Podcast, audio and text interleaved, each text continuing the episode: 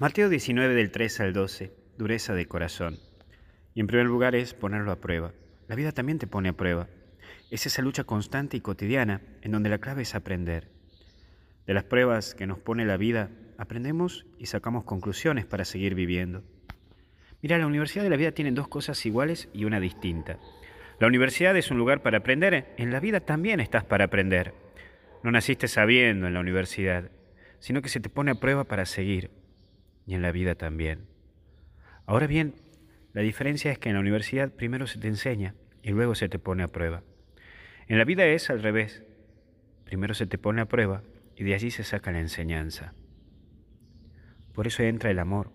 Y recuerda que la clave del verdadero amor es que haya libertad plena y consentimiento pleno.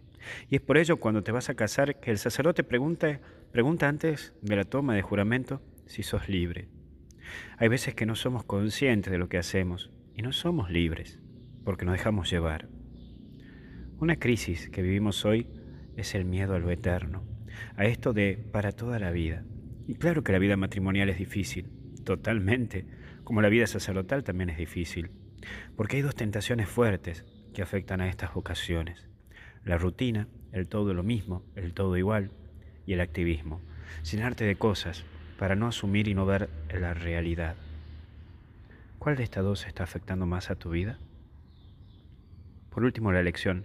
Es bueno hacer un parate y preguntarte qué es lo que vos querés para tu vida, qué es lo que vos verdaderamente querés. Fíjate si estás siguiendo tu interior o solo vivís para quedar bien con los demás.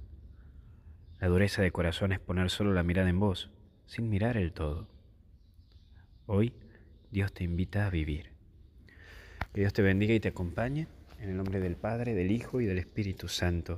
Amén.